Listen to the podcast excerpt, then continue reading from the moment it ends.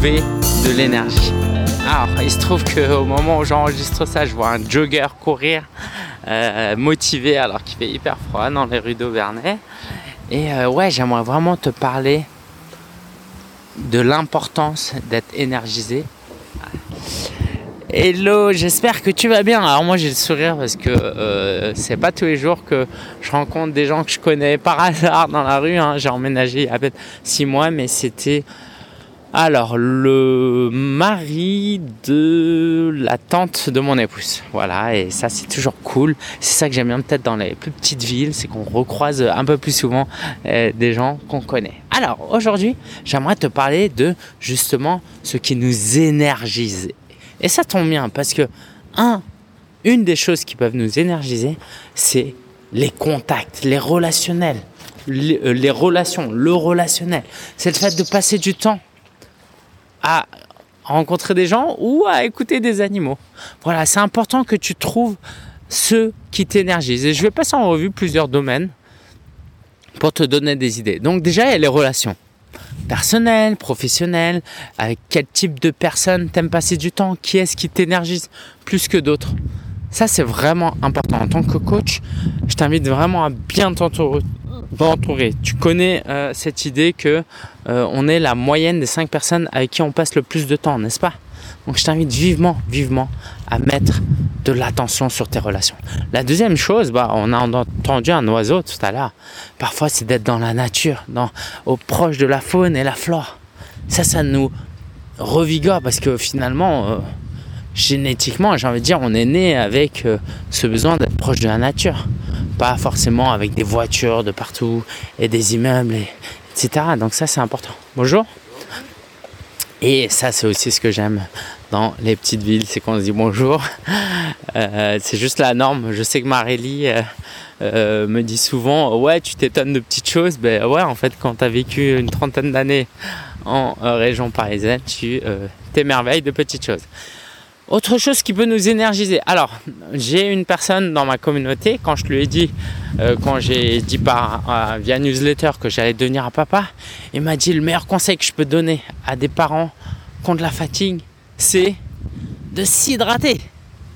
Et ouais, en fait, notre alimentation, ce qu'on mange, ce qu'on boit, c'est tellement important.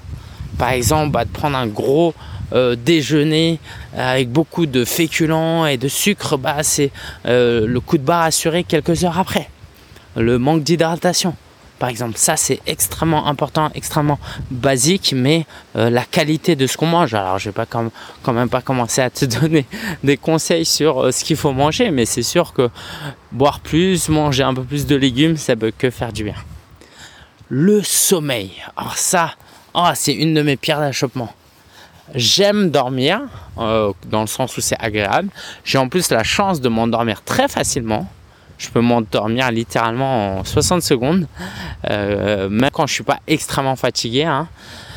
Euh, mais j'aime tellement, tellement, tellement être sur mon téléphone avant de dormir, être sur Netflix avant de dormir. J'aime tellement toutes ces distractions que bah, ça retarde mon heure de sommeil et du coup le lendemain, j'en paye les pots cassés. La journée commence dès la veille en fait, dès le sommeil. La journée commence à minuit, donc ça veut dire qu'elle commence pendant qu'on dort. Et ça, c'est vraiment important de l'avoir euh, en tête. Il y a aussi l'activité physique. Ça, c'était vraiment contre-intuitif un moment pour moi quand on, on m'a fait comprendre ça, que ce serait en faisant du sport en se fatiguant, en faisant du sport, qu'on serait plus énergique.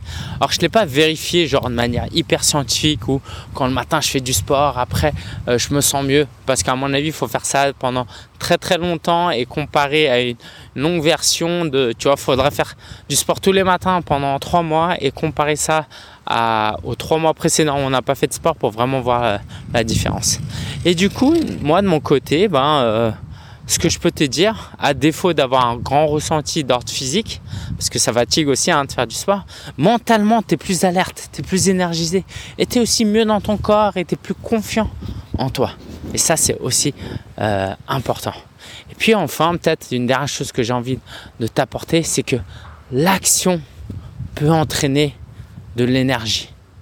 Le fait simplement d'agir T'as la flemme de tourner une vidéo. T'as la flemme de préparer un webinaire. T'as la flemme de contacter des prospects. Et bien parfois c'est juste fais-toi violence pour faire le premier pas. Mets tes chaussures et descends. Et une fois que tu es en bas, tu es en mode bon finalement je suis pas si fatigué que ça. Et j'y vais. Mais ça, euh, c'est très important. Et euh, je vais te donner une astuce qui vient du livre de 5 Second Rule, qui existe peut-être en, français, hein, de Mel Robbins, je crois, euh, et qui dit ça, qui dit que, quoi, l'astuce simple hein, que je peux te résumer, le concept du livre, c'est que toutes les fois où tu procrastines, tu dis juste dans ta tête 5, 4, 3, 2, 1 et tu t'inscris au webinaire du 12 décembre parce qu'on va parler des 5 étapes pour lancer son de coaching en 2024. Je rigole, mais je rigole pas. Évidemment, le lien est en description. Mais vraiment, quelquefois, c'est aussi simple que ça. 5, 4, 3, 2, 1 et je me lève du lit. Et avec mon épouse, on le fait souvent. Donc, euh, si vous le faites en groupe, c'est d'autant plus euh, marrant parce qu'il y a un côté fun là-dedans. Donc, je peux que t'encourager à voir dans quel domaine de ta vie tu pourrais optimiser les choses là où tu as un plus gros levier pour pouvoir retrouver cette énergie qui te manque et de passer à l'action et d'apporter de la valeur à travers ton business de coaching. Allez, ciao ciao, c'était un vrai plaisir et je te dis à demain.